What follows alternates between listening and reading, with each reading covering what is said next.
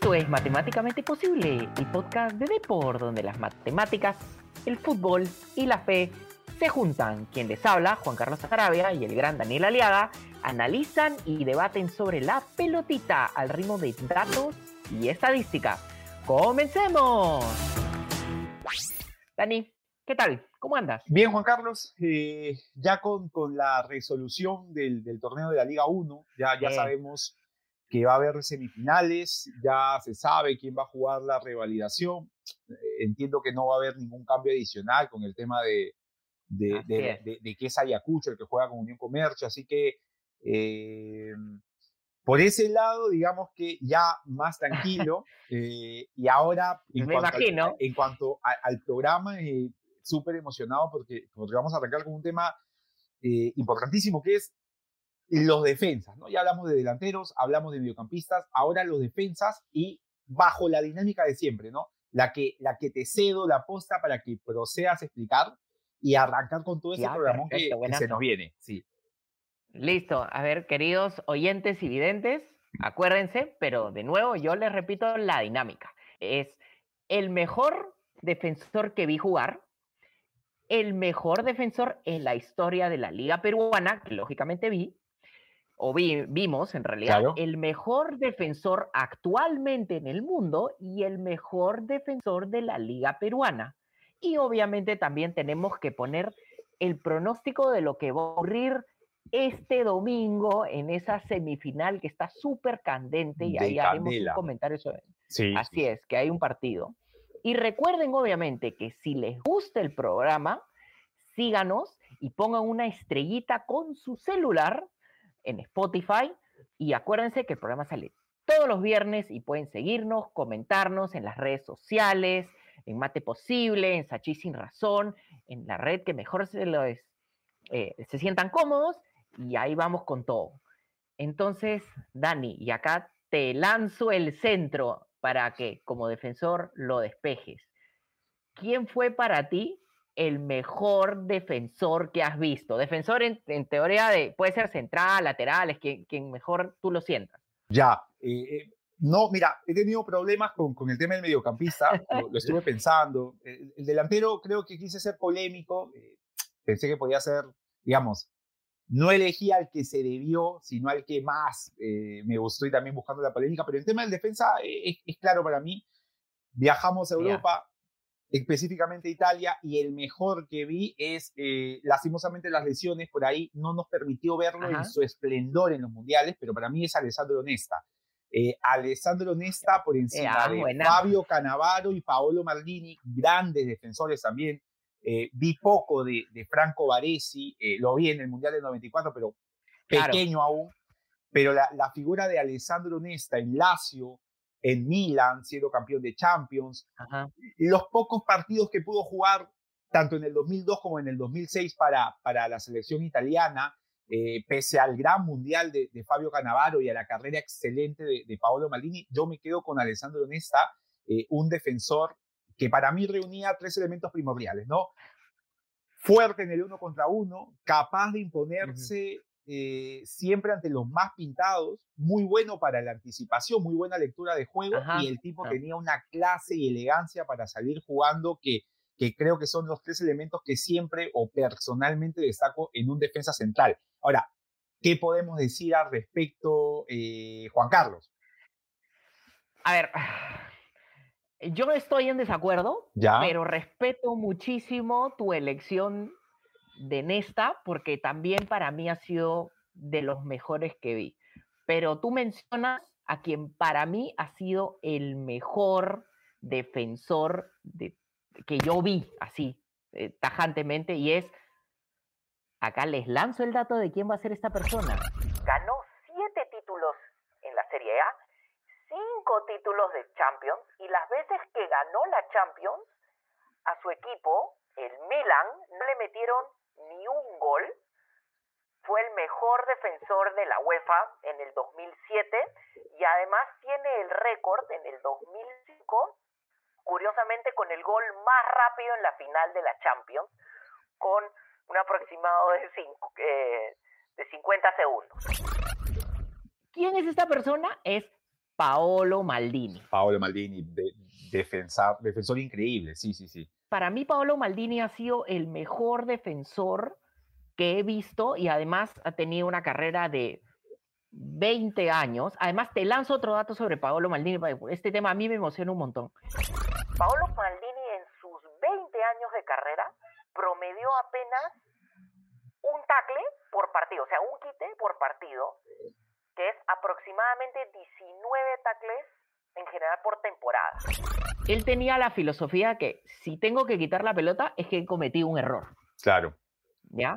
¿Y por qué esto es tan importante? Porque literalmente, y, y, luego lo voy a conectar con quien actualmente me parece el mejor, ¿ya? Literalmente Maldini salía con elegancia, o sea, quitaba con elegancia la pelota, porque además también muy pocas veces tú lo viste a Maldini, y hasta te las podría contar, las veces que tuvo que jalonear a un, este, eh, delantero, mediocampista, por lo general siempre interceptaba la pelota, siempre leía bien la jugada, entonces para mí era pulcro y elegante para salir como tantos defensores este, italianos, pero eh, a mí me parece que está por encima de Nesta y Canavaro ¿ah? y Varesi.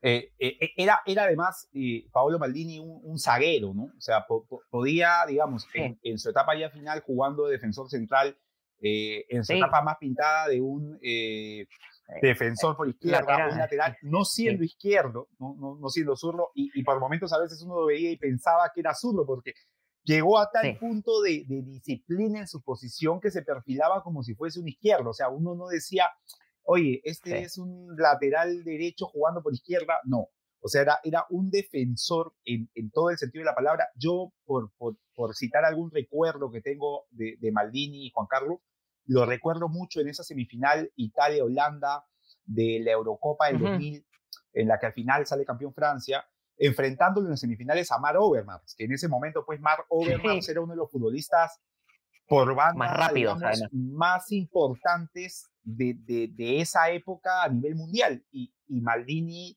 pueden verlo en YouTube, pongan Maldini Overmars y van a encontrar un duelo, o sea, de esos que, que, que, que uno ya no ve porque por ahí que el fútbol se ha vuelto más, eh, menos espacio para el uno contra uno, todo es, ya la gente no mete el pie para quitar la pelota, ¿no? Suele pasar que la gente espera a, partir de, monstruos como Messi, que, la gente, el, defensor teme ser humillado, pero no, Maldini metía el pie y quitaba.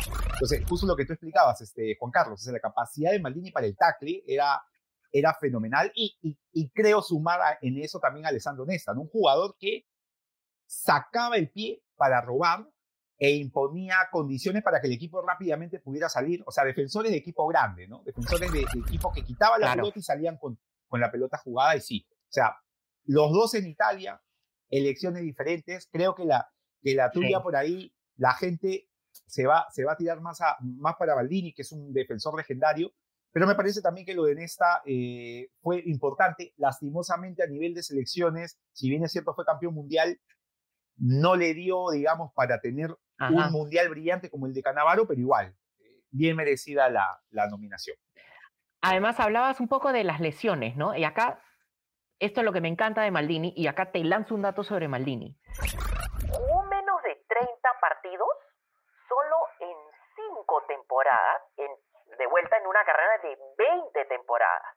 Y de esos 5 oportunidades que jugó menos de 30 partidos, tres fueron cuando ya tenía 30 muchos años. Entonces también habla de la durabilidad de, de, Paolo Maldini, que era espectacular. Y acá un dato más anecdótico, eh, y acá con, con, el tema un poco más subjetivo. Yo solo vi que lo pasaran así terriblemente a Paolo Maldini en dos oportunidades en mi vida.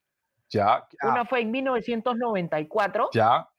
cuando en el Nigeria-Italia, Rashidi Yekini en una jugada que literalmente el delantero nigeriano se ve en campo abierto y dice, ok, acá yo soy, y lanza la pelota para adelante y a, correr, se dice, sale corriendo, le gana en velocidad y Maldini usa ahí un poquito de viveza que le jale un poco el brazo, lo suficiente para que no lo expulsen, para detener al... Al 9 de y luego así es.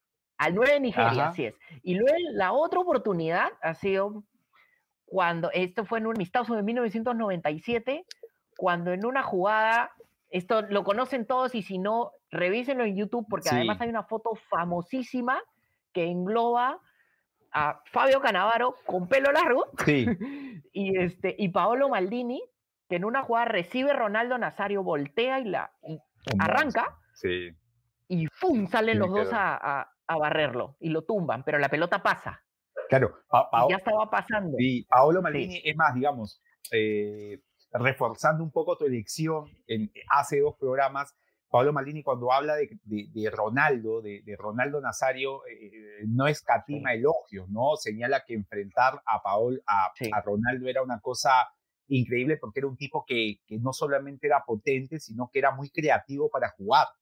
Entonces, eh, la verdad es que esa foto, esa foto que, que acabas de mencionar, que digamos queda impregnada en la cabeza de todos los que hemos podido ver es, es para, para cuadro, ¿no? Es, es, arte renacentista del fútbol para, para ponerlo en la sala y tenerlo ahí eh, de, de, modo perenne. Pero que, creo que, que, bien la elección de dos defensores, bueno, de dos zagueros que en algún momento coincidieron en la selección italiana, coincidieron en el Milan, para que vean el nivel que tenía el fútbol italiano en cuanto a defensores en algún momento, ¿no? Sí, sí, sí, tal cual, tal cual. Eh, me ha gustado la frase de el, el arte renacentista del fútbol. Sí. Sí, sí, buenazo, buenazo. Es, tal cual, es tal cual. Em, sí, de verdad que los dos, eh, fabulosos. E, en general, creo que como unidad siempre Italia, sus defensas han sido maravillosas, ¿no? Sí. Pero acá creo que estamos en desacuerdo, cerca, y hemos estado en muchas oportunidades como cerca con los jugadores, pero, pero en desacuerdo. Pero ¿qué piensan ustedes, mis estimados oyentes y, videntes? Comenten, por favor, en, qué es lo que también ustedes piensan, ¿no? Y mientras que ustedes piensan quién ha sido el mejor defensa que han visto en su vida, ¿qué te parece, Dani?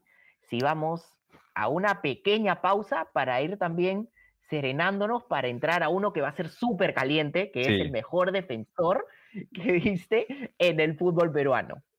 Así es, así es, complicado, complicado tema. Así que vamos, vamos con, eh, con la pausa y volvemos.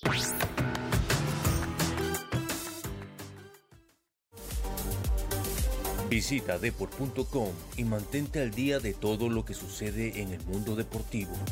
Síguenos en nuestras redes sociales y suscríbete a nuestro newsletter deport.com.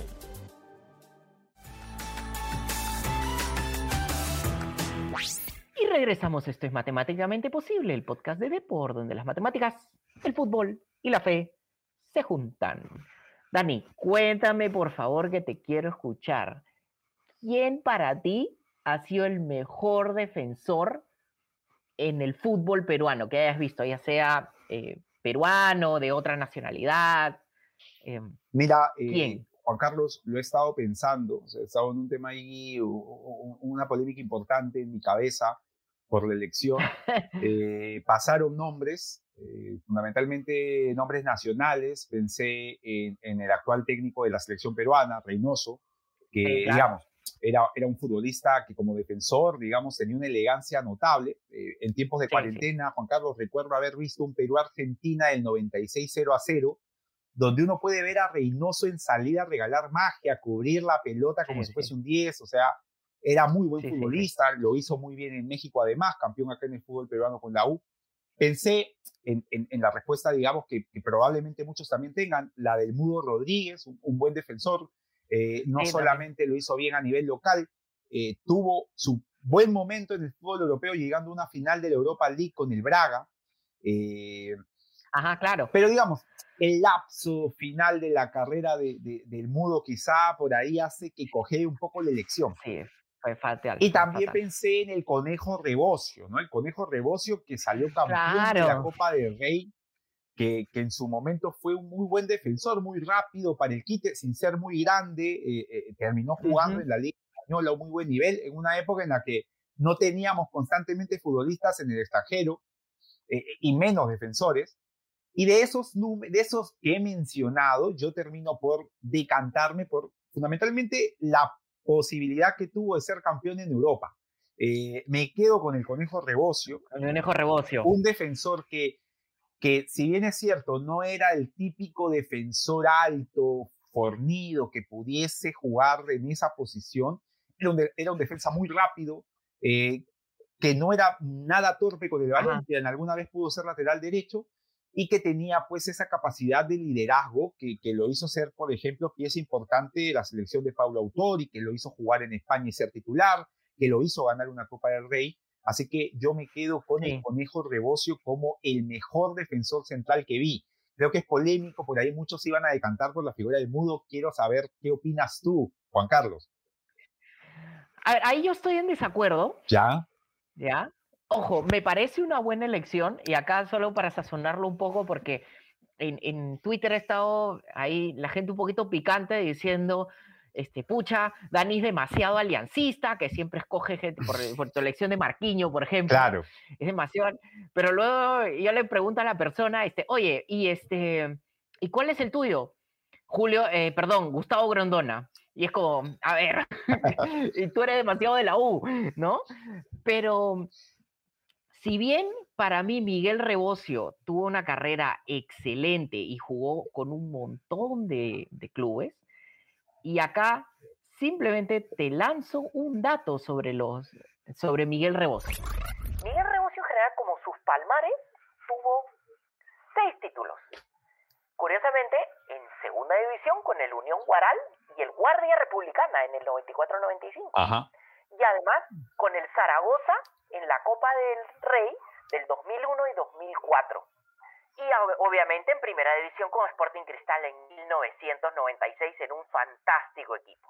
Pero para mí, y acá tambores, el mejor central, o sea, y es central, que yo vi en el fútbol peruano, y acá te vas a rayar con el nombre, es el negro Carlos Galván. Y, y te digo por qué, porque, y acá te lanzo algunos datos increíbles de cómo la carrera de Galván se cruzó desde muchos años antes con el fútbol peruano. Jugó eliminatorias, ¿ah? que, no es poca cosa. O sea, eliminatorias en Argentina, así es, sí. A ver, danos la, data, Juan Carlos. Acá les lanzo el dato. El negro Galván llegó a semifinal en la Copa de Libertadores con Racing Club en 1997. Ya. Donde perdió contra Sporting Cristal. Esa fue la última vez que Racing llegó tan lejos en Copa Libertadores, Jugaba por más que varias veces. En, la defensa. Pero desde ahí. Claro. Sí, así es. Y obviamente sabemos que el Negro Galván fue campeón universitario de deportes en el 2009 y en la apertura del 2008, donde el técnico era, en el 2009, era Juan Máximo Reynoso. Y en el 2008 era Gareca. Así es. Claro. Así es. Así es. Así es como el fútbol peruano se cruza con el negro Galván. Y acá te lanzo más datos sobre el negro Galván. En 2008, la defensa de la U recibió 21 goles en contra y solo uno más que la San Martín, que salió campeón en esa, en esa oportunidad. Pero además de local, de los 13 partidos, 5 de ellos se mantuvieron con el arco en cero y solo una vez recibió más de eh, bueno, dos goles en realidad, en contra que fue contra el José Galvez de Chimbote. Y en el 2009, que sale campeón como universitario, en la primera etapa fue el equipo con menos goles recibidos, por lejos además, porque además recibieron 22 apenas en 30 partidos, 9 menos que Alianza Lima y Juan Aurich, que en ese momento fueron las, las defensas menos batidas. Eh, es más, en la final de ese año, eh, que fue una alianza U, la U le gana 1-0, 1-0 em, a, la alianza, ¿no? Y el, negro Galván era el capitán. Cuando gana la, Para final, mí era, claro, con Reynoso. Así es.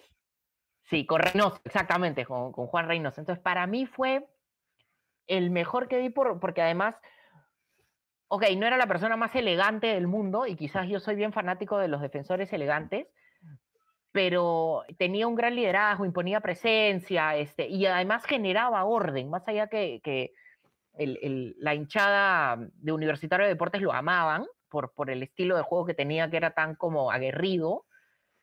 Más allá de estos, estas características, creo que él imponía mucho orden y eso se contagiaba en toda la defensa, ¿no?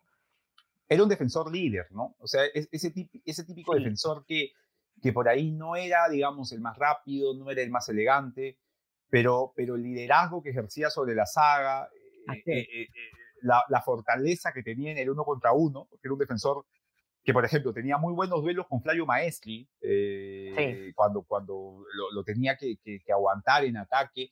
Entonces, era, era un jugador que era capaz de ganar muy buen juego por alto, le recuerdo al negro Galván, este, era, era grande, fuerte, y, eso le permitía ser líder en un equipo donde el, liderazgo siempre es importante, como es un equipo grande como lo, como lo es el, cuadro crema, es verdad. Sí, sí, tal cual. Entonces, para mí creo que eso es una de las... Eh, eh, sí recuerdo mucho el, juego aéreo que tenía, eh, sus batallas con Flavio, con Flavio Maestri, era como el choque de los tanques, ¿no? Claro.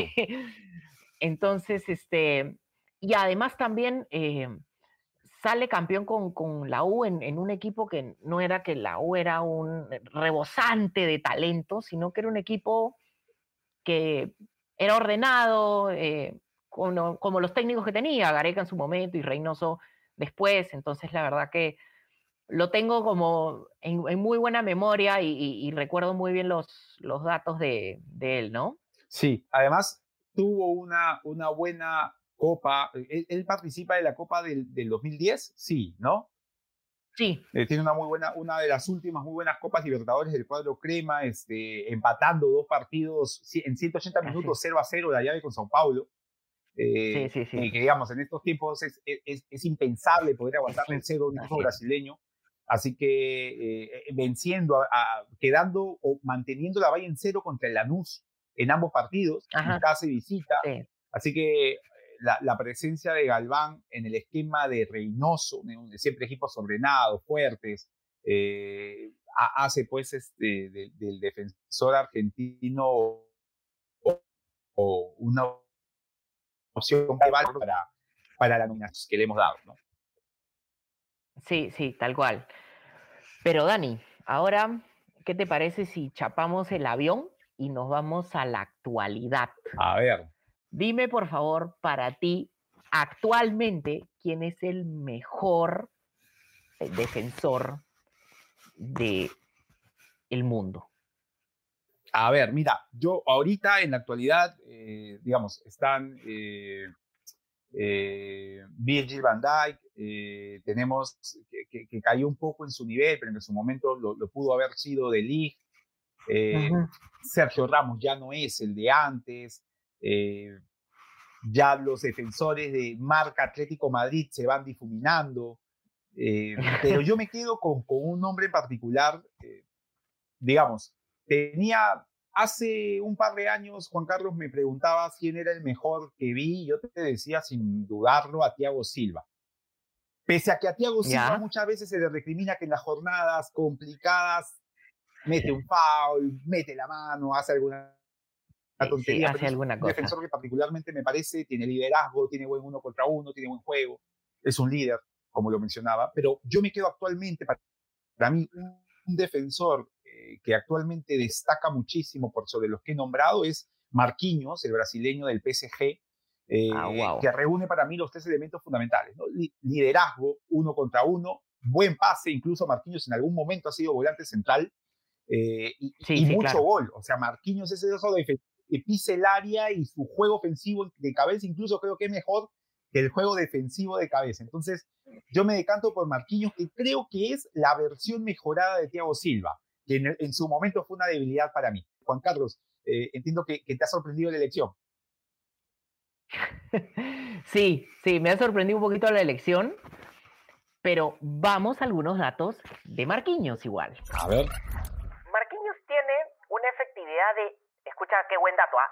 90, más de 90% de efectividad en tacles cuando lo intentan eh, llevar. Entonces, básicamente no lo pasan sí, prácticamente. Buenísimo. Además tiene, tiene 1.28 tacles por partido, 1.38 intercepciones por partido y además comete 0.42 faltas por partido. El único problema que yo le veo a Marquinhos, y acá les lanzo otro dato más de Marquinhos, es que tiene, por ejemplo, casi una pérdida en una zona peligrosa por partido. Entonces, ¿qué ocurre con esto? Es como quiere salir jugando. Sí, es un defensor y que a no la veces la Sí, sí, Así sí. es, y a veces la pierde y, y es, y eso lo puede complicar muchísimo. Y, y claro, a veces yo me pongo a pensar, ¿por qué es que Marquinhos quiere salir jugando? Pero luego también es las características que tú dices, ¿no? Que ha jugado alguna vez de mediocampista, pero además también te lanzo otro dato chiquito sobre Marquinhos. Marquinhos tiene una efectividad de más de 80% en pases largos. Entonces es posible, ya que lo que debe hacer es que él agarra, debe querer salir para luego dar el pase largo para hacer una contra con Mbappé, en fin, Neymar, etcétera. Pero a veces puede caer en estas, este, estas situaciones peligrosas. Ade- Además, Juan Carlos, es una tentación, y uno lo ve en, en- en lo- en el equipo de Sí. PSG, una tentación ser un defensor central y tenerlo a Berratti reco- recogerse para recibir, ¿no? O sea, Sí, eh, uno lo ve a Berratti, se la toca para, y se te mueve para tocarlo, o sea, busca la pared, busca salir con carrileros que son prácticamente atacantes. Entonces, es verdad, ahora, en Brasil, por ahí es diferente, o sea, eh, en un Brasil donde el volante central eh, es otro, es de otras características como Casemiro, pero igual creo que es verdad lo que indicas, ¿no? O sea, Marquinhos es un buen defensor, Sí. un muy buen defensor en el aspecto cuando el equipo tiene el balón y sale, pero suele, y justamente lo relacionaba Thiago Silva, tener estas cosas Thiago Silvescas que en, las, en Claro. los momentos, digamos, de, de- de- en las veladas eh, más importantes, por ahí pueda cometer algún error, pero creo que los que lo intentan más siempre tienen el riesgo de equivocarse. ajá. Y creo que Martínez es, es- es- ahora es su elección. Pero espérame, antes, antes de yo hacer mi elección, hay que tener, eh, hay que tener una observación también con Marquinhos, ¿ya? Y acá voy a como tumbar un poquito un argumento que tú dices de que Marquinhos intenta mucho, ¿ya? Ahí no estoy de acuerdo, acá te lanzo un dato. Marquinhos intenta en promedio dos pases largos por partido. Ya. Entonces, y tiene obviamente una efectividad de 80%. Entonces, ¿qué pasa? Claro, tiene una efectividad grande, pero también le intenta poco. En comparación, por ejemplo, a quien un nombre que tú ya mencionas, que para mí el mejor eh, defensor del mundo actualmente, por más que esta temporada tiene una temporada baja, es Virgil van Dijk. Virgil van Y acá Dijk. Te lanzo el dato sobre Virgil van Dijk comparando lo anterior. Virgil van Dijk, si bien tiene una efectividad de pases largos de 62%, tiene 5 pases largos por partido, casi el, más del doble que, que, Marqui- que Marquinhos, y además tiene una efectividad de más de 80% de tackles cuando lo intentan llevar o regatear, como le suelen llamar. O sea, que Aparte, es, es- es un defensor de campo abierto. Suele jugar, digamos, lejos del área. Así, así es, pero además te lanzo otro dato sobre, sobre Virgil van Dijk, que es comete apenas 0.40 faltas por partido y tiene, y este dato a mí me encanta, tiene 0.15 pérdidas en situaciones peligrosas y gana más del 73% de sus duelos aéreos. ¿Qué quiere decir esto? Y acá por eso voy a emular también un tema que tiene que ver con Paolo Maldini, acá guardando las grandes distancias. Es Van Dijk también es tan como eh, limpio en, su juego que no es que corta mucho, fa ha- hace muchos fouls para quitar la pelota, no tiene muchos eh, necesidad de taclear mucho, siempre lee muy bien la jugada y además también es mucho más seguro en, en el tema, que eso es lo que yo le, le veo a Marquinhos, que es, mira, compara, Marquinhos pierde la pelota en una zona caliente, una por partido, eso es, es, es bien, bien peligroso. Sí. Eh, Virgil van Dijk es casi uno, una cada diez partidos. O sea, la diferencia es enorme. Entonces, eh, Claro, es- es, mucho más seguro. Sí, es, es mucho más seguro en ese aspecto, por más que esta temporada eh, sus números han caído, no son tan monstruosas como temporadas anteriores, como la anterior.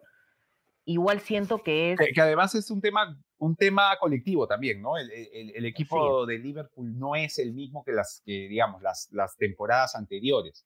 Que suele pasar, además, ¿no? Un equipo que ha rozado prácticamente la excelencia después de perder un título importante como la Champions, resiente algo anímicamente. Pero sí, sí es verdad que Van Dijk, eh, la elección de Van Dijk como el mejor es una elección, digamos, eh, que no tendría que admitir discusión, ¿no? Es verdad. Pero además también hay una cosa de lo, que tú dices de Berrati, ¿no? O sea, Marquinhos tiene a Berrati que puede retroceder y le ayuda. Sí. Y a veces lo que ocurre, cambiando los, los nombres, Van Dijk a veces se queda solo porque Trent Alexander-Arnold prácticamente está en el área rival. Es un extremo. Es verdad. pero... E, e, es un extremo, eh, Ten. Sí, entonces como que eso deja, pero igual deja huecos. Entonces, este, mientras que Berratti, que juegue más en el medio, es, es un mediocampista defensivo, lo ayuda, un poco más. A Van Dijk lo dejan bastante más, ¿no? Dicho sea de paso, además, eh, un Van Dijk que, que, juega en una línea de cuatro y un uh. Marquinhos que está, digamos, más eh, cobijado con, con, dos defensores, ah, digamos, Danilo y, creo que juega Kimpembe, entonces es, es, diferente, ¿no? Hay, puedes jugar más con ellos y puedes estar más protegido con dos centrales aparte, ¿no? Eso es cierto. Sí, sí, sí, por supuesto que sí. Ay, ay, ay, ay, ay, ay, ay, ay. Mm, igual yo respeto tu elección, por más que en esta, a diferencia de las anteriores, realmente no la comparto por un montón de razones que ya planteé, pero igual creo que... Eh, no, no la comparto, lo siento, no la comparto lo más mínimo, por, porque sabes que si bien Marquinhos te salva en muchas cosas, como te digo, los, datos no mienten, ¿no? Este, también te puede complicar.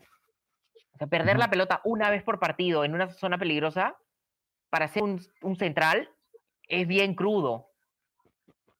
Sí, es verdad. Además, eh, suele matizarse, digamos, ante qué rival, ¿no? En, en, Champions League, a partir de los cuartos de final, frente a equipos que tienen quizá los mejores delanteros o top 10 en el mundo, puede pagarlo caro. Es, es cierto, el, el, digamos, la, el señalamiento de ese defecto de Marquinhos. Sí, o sea, con decirte, por ejemplo, acá te lanzo un dato sobre el Paris Saint Germain en general. El Paris Saint Germain de local Em, genera un, montón de, ataque, ¿no? 1.9 eh, de XG, 2.4 de visitante de XG, pero en general, eh, defensivamente hablando, también permite mucho. Un XG en contra de 0.9, además, permite... En, duelos aéreos no es que sea un gran equipo, apenas gana el 60% de sus duelos aéreos colectivamente hablando. Y en pases por acción defensiva tampoco es un equipo que presione muchísimo.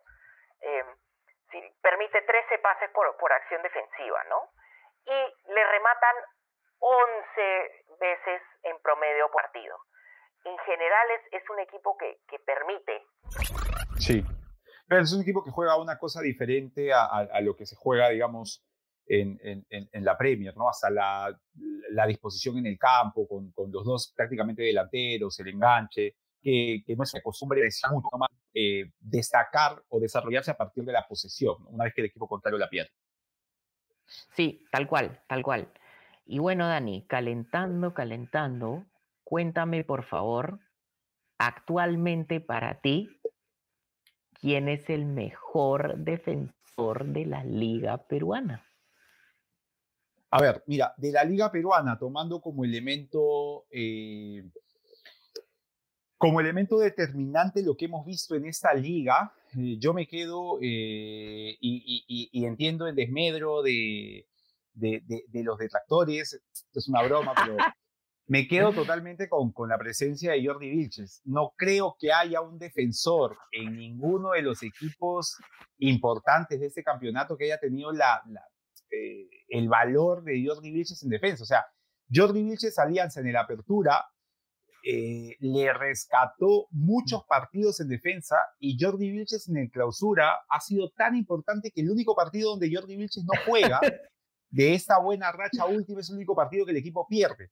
Entonces, eh, yo me quedo con Jordi Vilches, que creo que igual es un, un defensor que, si bien es cierto, en algún momento puede tener una oportunidad en la selección, Creo que todavía puede esperar, no, no creo que sea urgente que tenga que llegar a la selección, pero creo que es un defensor que del año pasado a este ha tenido una evolución importante o en contraste a todo lo que ha sido su carrera. O sea, creo que es un defensor bueno en el uno contra uno, muy bueno, en, eh, es me parece muy seguro en, los despejes, muy seguro en la anticipación, muy fuerte en el choque.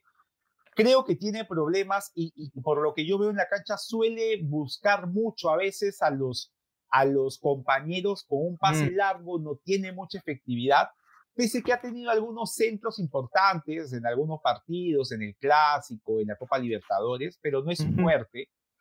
No obstante, pues creo que es el, el defensa que ha, que, ha, tenido un desarrollo más importante que otros defensores que quizá en su momento cúspide han sido mejores, como Mar Merlo en Cristal, pero que en esta temporada particularmente Merlo eh, no lo ha sido. Y en cuanto a la U, por ejemplo, ¿no? Si, si Alonso en algún momento pareció ser un buen defensor, esta temporada no lo fue. Nelino Quina destacó por los goles que pudo hacer comenzando el año, después se apagó. Los jóvenes que están en la U tampoco lo son. Eh, en Alianza Lima, Míguez es mucho ímpetu, Ramos no es el de la selección y luego en Cristal, Gianfranco Chávez pareciera que se ha estancado, no creció. Sí, sí, sí. Y el caso de Lutiger es un buen defensor, pero particularmente a mí me parece que es un defensor muy cercano a lo que es Abraham. Me explico, o sea, muy, muy, liviano, muy, muy liviano para el choque, muy liviano para, para cuando el equipo es presionado, atacado, entonces yo termino quedándome con, con Jordi Vilches, sin dejar de, mencionar la buena temporada que se fue apagando de Denemostier. Creo que Denemostier a nivel internacional lo hizo bien, pero siento que con el cambio de posición y con el, el, bajón anímico de Melgar y en resultados, también él se ha venido abajo. Incluso salió expulsado en la última jornada, así que yo me quedo con, con Jordi Vilches de Alianza Lima. Quiero, quiero saber y, y me mucho a ver. Acá yo saqué mi bolita mágica y acá se van a dar cuenta cuando salga la promo sobre justamente este capítulo de quienes hablé. Entre ellos, además de mi elección, he hablado de Jordi Vilches. Y acá te lanzo datos sobre Jordi Vilches. A ver. Jordi Vilches promedia cinco pases largos por partido con una efectividad de apenas 55% eh, de mm. efectividad en sus pases largos.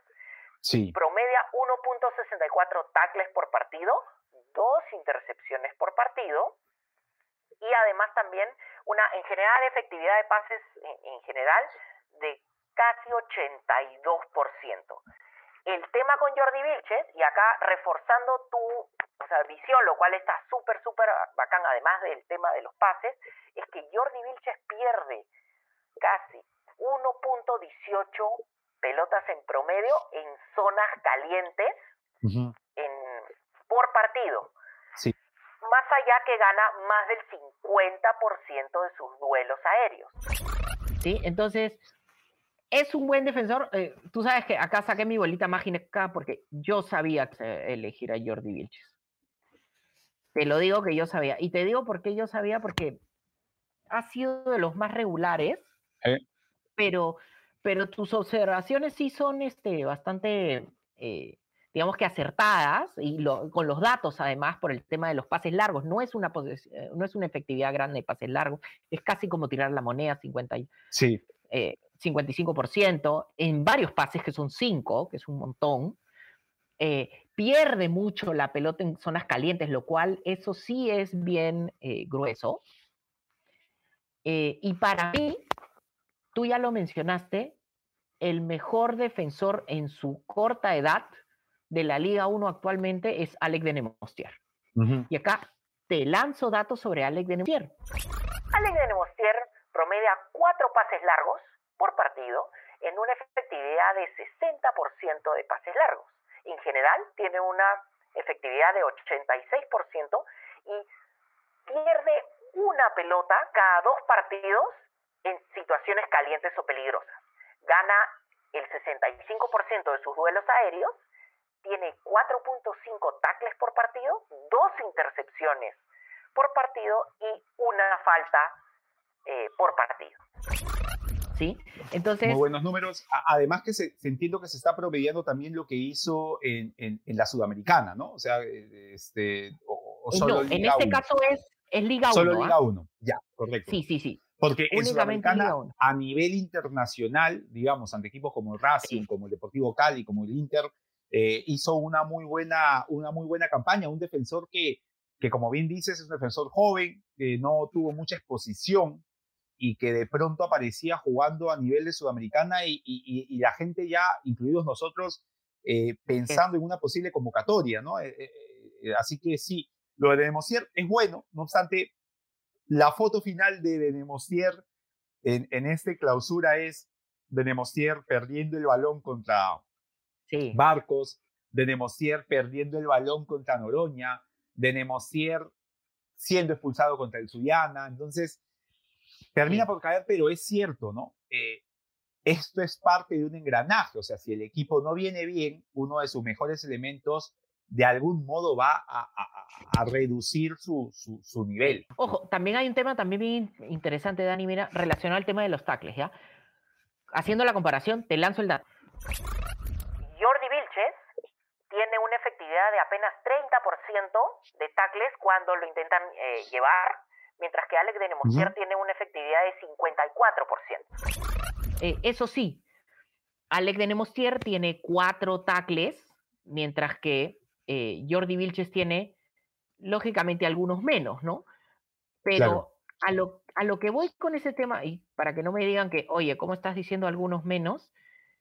el, el, dato es que el tackle es 1.64 tackles por partido.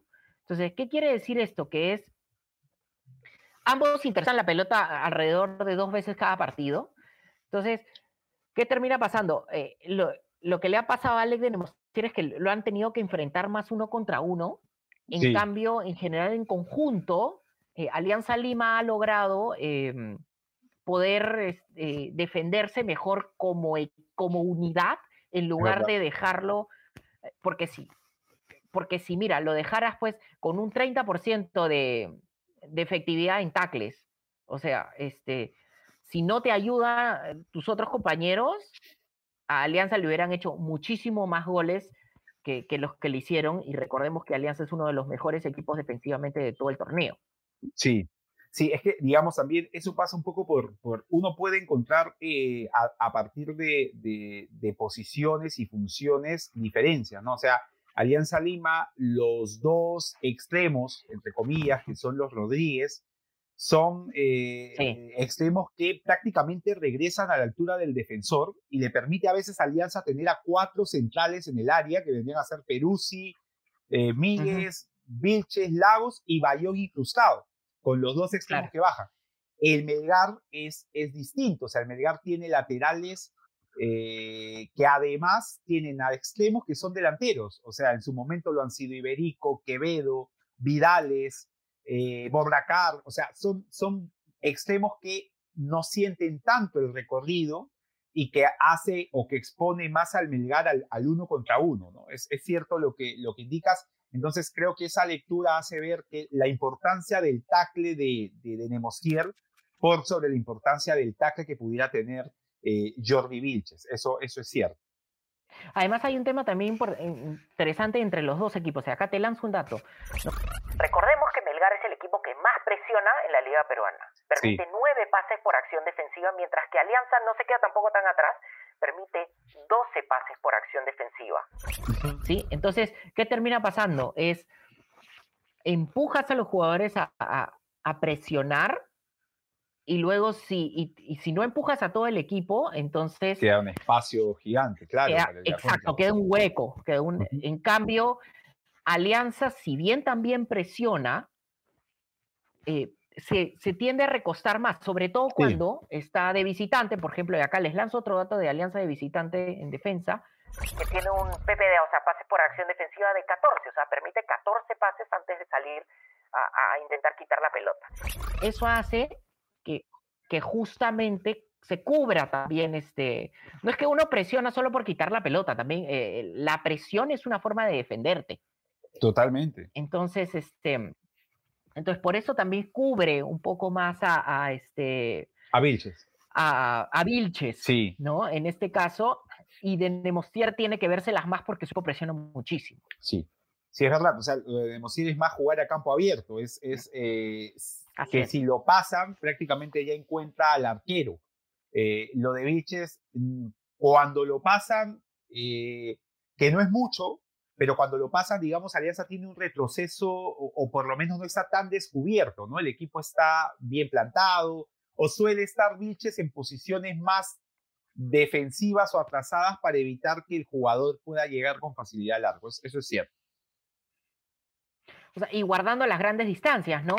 Eh, lo mismo le pasa a Virgil van Dijk. Virgil van Dijk está en un equipo, y acá les lanzo el dato sobre el Liverpool. El Liverpool eh, promedia o- 11 pases por acción defensiva antes de salir a, a- a presionar al rival. O sea, permite solo 11 pases antes de salir. Entonces, si se zafa de la presión el equipo rival, prácticamente Van Dijk tiene que resolver. Claro. ¿no? Y acá pasa exactamente lo mismo, guardando las grandes distancias entre Alex de Nemostier y Virgil van Dijk, lógicamente, pero el- la situación por el tema de la presión es muy parecida, ¿no? Es cierto, es cierto. Más allá que acá sí que no estaba de acuerdo contigo y, y como que los datos, algunas te dan a ti, otras me dan a mí. Eh, yo tengo también la pregunta de ustedes, nuestros queridos oyentes y videntes, ¿qué opinan sobre esto? ¿Creen que estamos, están de acuerdo, están en desacuerdo? ¿Quiénes para ustedes son el mejor defensor actualmente de la Liga Peruana y, o, o del mundo?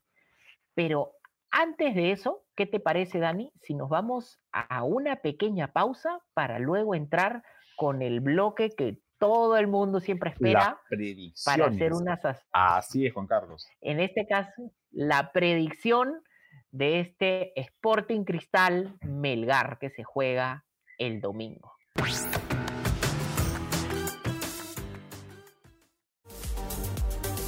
Visita deport.com y mantente al día de todo lo que sucede en el mundo deportivo.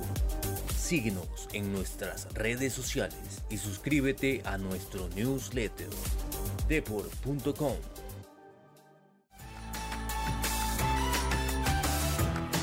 Y regresamos a Matemáticamente Posible, el podcast de Deport, donde las matemáticas, el fútbol y la fe se juntan. Dime, Dani, por favor, ¿cuál es tu pronóstico caliente, caliente de este partido Sporting Cristal Melgar de El partido de vuelta de esta semifinal, eh, particularmente a mí me parece que Cristal se impone siendo local ante el equipo arequipeño. eh, y, y creo que el partido podría culminar con un Cristal imponiéndose y manteniendo la valla en cero ante un equipo rojinegro que, si bien es cierto, en, de local ha seguido siendo importante, salvo el partido, digamos, último en liga, pero creo que a nivel de, de- de, digamos, el performance de Melgar, a diferencia de la, en su momento cúspide de la Sudamericana, ya culminó hace buen rato, ¿no? Y creo que Cristal, por, por el contrario, sí, salvo la, la- la- la derrota con el Grau, creo que sigue siendo un equipo en estos momentos superior a Melgar, en- en- en- en- no quise en plantel, pero sí en funcionamiento, así que yo diría que Ajá. Cristal se impone por un 2 a 0 al cuadro rojinegro. Vale decir, eh, eh, Juan Carlos, que, que estamos eh, haciendo este, este análisis del, posible resultado, digamos, tomando en cuenta lo, lo- lo que hemos visto en la Liga 1. Y creo que en, vir- en virtud a eso, Cristal se tendría que imponer por 2 a 0 cuadro de Melgar.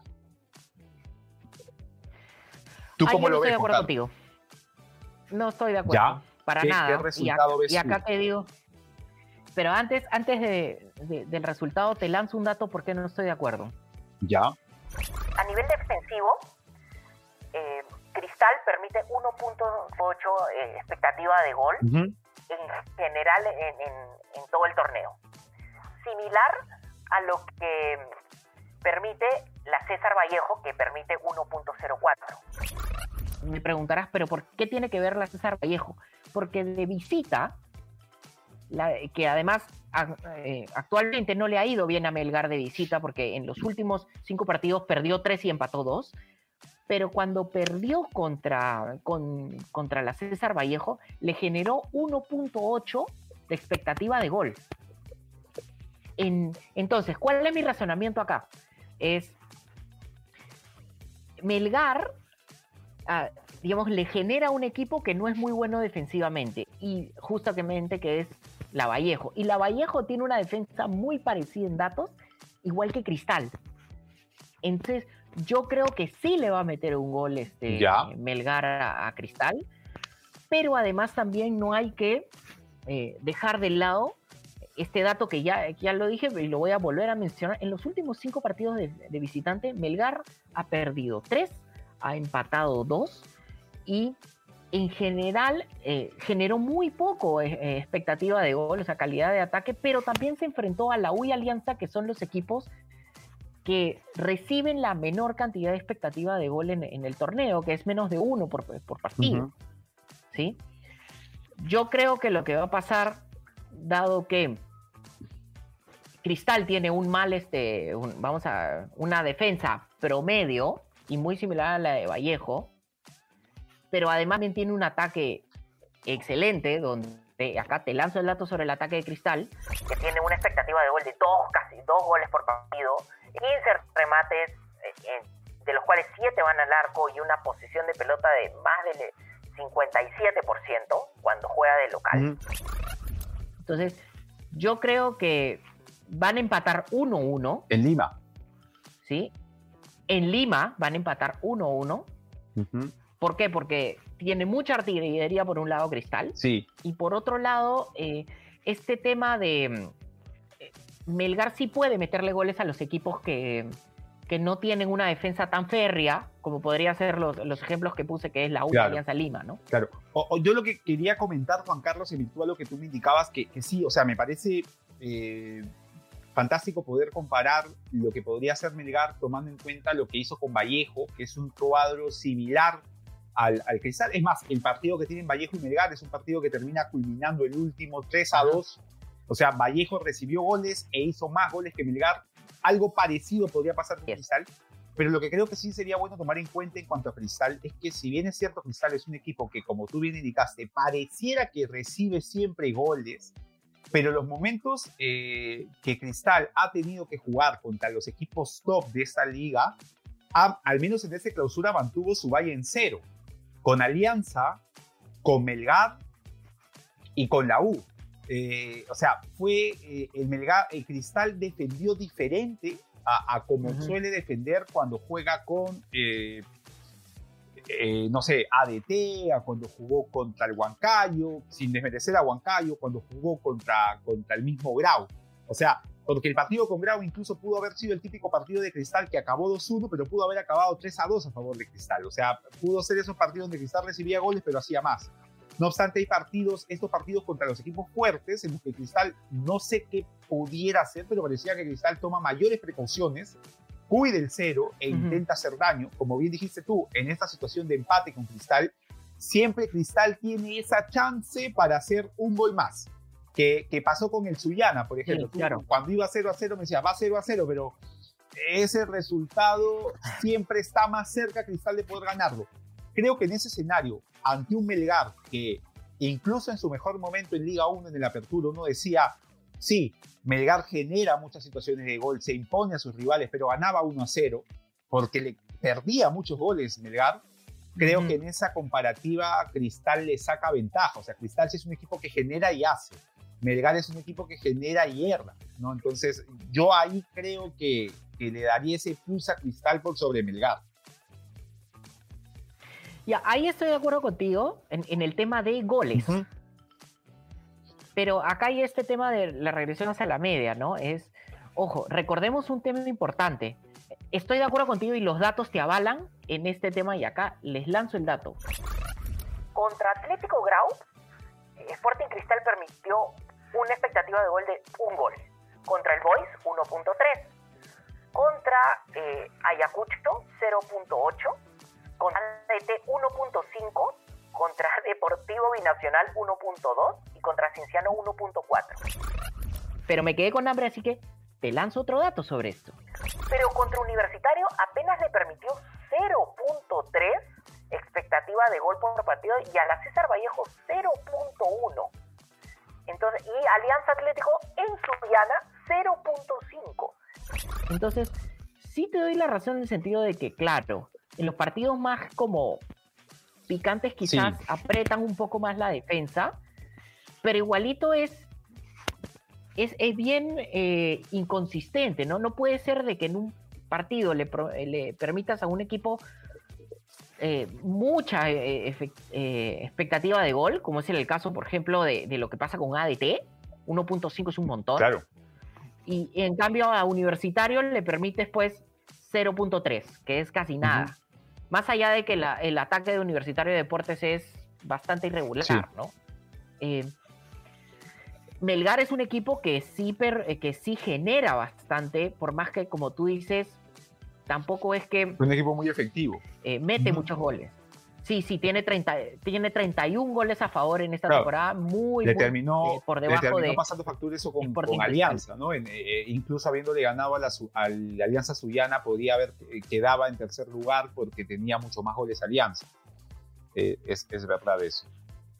Sí, pero bueno, veremos quién está en la razón, mi estimado Dani. A ver si es que gana Cristal o si es Hay que empate. Empata. Así es.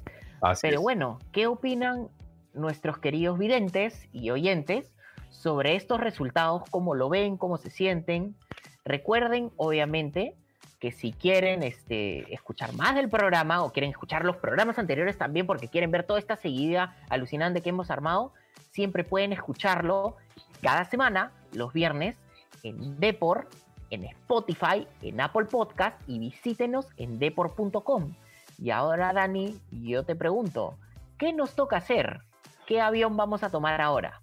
Ahora, Juan Carlos, nos vamos con eh, haciendo la previa a lo que va a ser el Mundial con el mejor arquero según la dinámica que eh, manejamos, ¿no? El mejor arquero que hemos visto, el mejor arquero en la actualidad y también a nivel de Liga 1, el mejor que vimos en la Liga Peruana o descentralizado y el mejor en la actualidad, además de poder ya cotejar quién tuvo la razón en la predicción de este programa y también ya mandarnos con lo que vendría a ser las predicciones por la finalísima del campeonato peruano, aguardando ese programa previo al mundial que ya se viene, ¿no? Ese programa previo al inicio del mundial, que ya, ya, Juan Carlos, estamos en el mes del mundial, eh, así que ya estamos emocionados por el final del campeonato. Hay mucho fútbol, así que eh, Muchísimo. nos sigan escuchando, nos sigan viendo porque el fútbol no para, pasamos de Perú, nos vamos a Qatar, eh, lastimosamente no con la selección, pero sí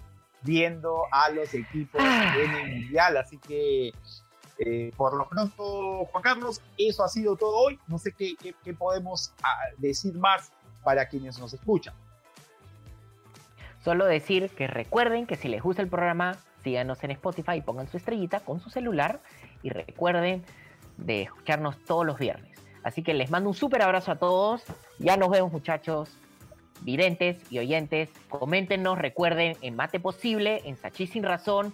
Y nos encantaría saber de ustedes y qué es lo que ustedes piensan sobre el programa, sobre nuestras elecciones y sobre los pronósticos. Un abrazo para todos y chau, chau. Chao.